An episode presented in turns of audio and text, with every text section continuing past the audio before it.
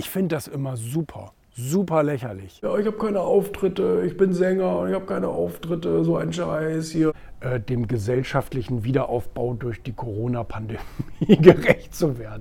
Und das ist eine komische Einstellung.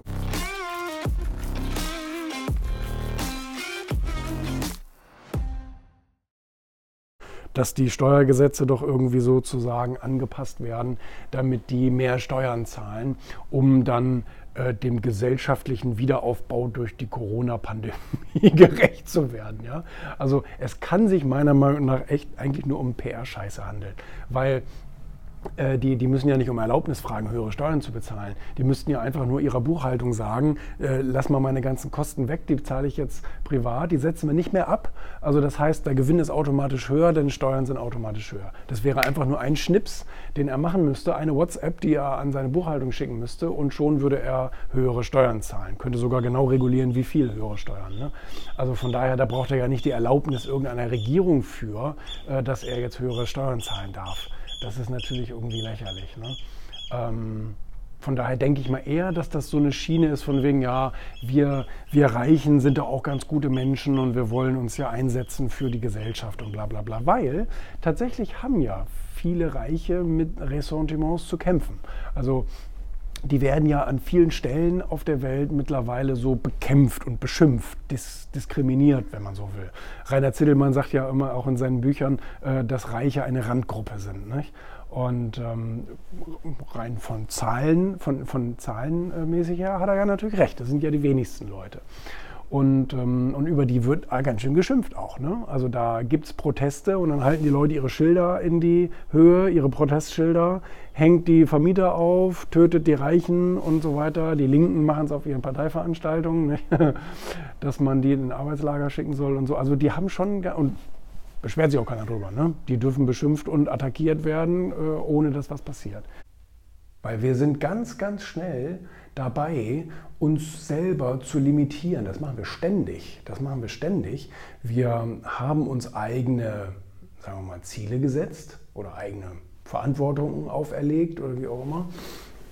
Und, ähm, und sobald wir im Rahmen dieser Erfüllung sind, also dass wir sagen, ähm, jetzt bin ich eigentlich, jetzt habe ich eigentlich das erledigt, was ich versprochen habe oder das erledigt, was von mir erwartet wurde äh, und so weiter, ähm, dass wir dann aufhören, die Leistung zu steigern.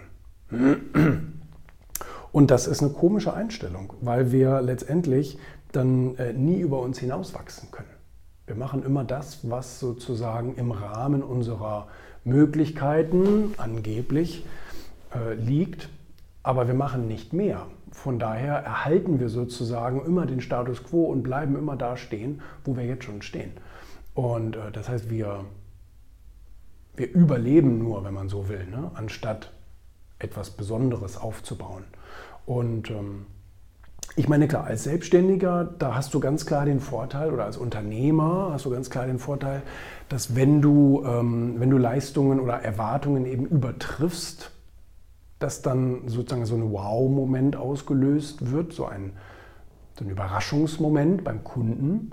Und, ähm, und, und, und der wird das natürlich ja, weitererzählen oder wie auch immer. Ne? Äh, trotzdem haben die meisten Künstler vor allem ein Problem. Das, und das fällt jetzt in dieser Corona-Krise so sehr auf.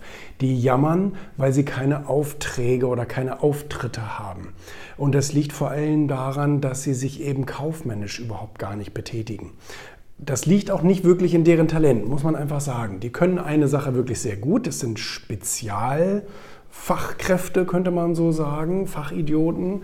Aber ähm, sie können halt dieses Ganze vermarkten und ähm, auch mal ein, ein neues Geschäftskonzept entwickeln. Das können sie halt nicht. Die wenigsten, sagen wir mal so. Es gibt einige, die können beides.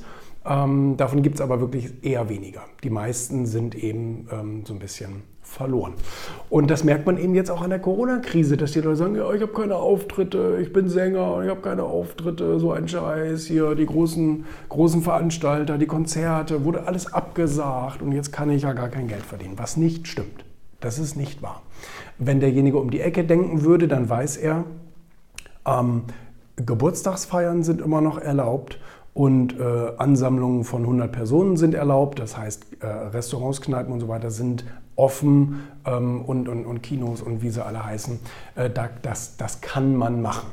da kann das schnell passieren, dass man irgendwie mal einen Spruch raushaut oder irgend sowas ähnliches, wo man sagt, Moment, das hast du doch von dem. Und man denkt, echt? Weiß ich gar nicht. Keine Ahnung, wo ich das her habe.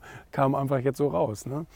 Und ähm, ich finde das immer super super lächerlich, wenn irgendwelche Trainer da draußen irgendwie sagen, ja, das hat der von mir geklaut und das ist ein Satz, den habe ich als erster gesagt und so, so ein Schwachsinn. Ja? Also die, die versuchen dann schon teilweise Worte für sich zu zu patentieren. Also so nach dem Motto, das Wort emotionales Verkaufen habe ich mir jetzt ausgedacht. Irgendein Wort haben die sich ausgedacht, was ja völliger Unsinn ist. Ne? Ich meine, wahrscheinlich, egal was irgendjemand äh, gesagt hat, wahrscheinlich hat es Jesus zuerst gesagt oder keine Ahnung, ein Dinosaurier. Ähm, das ist natürlich ein bisschen albern. Ne? Aber es passiert eben auch schnell. Es passiert eben total schnell, dass man irgendwo was aufschnappt oder an einem Plakat vorbeiläuft und das eigentlich gar nicht so wirklich merkt.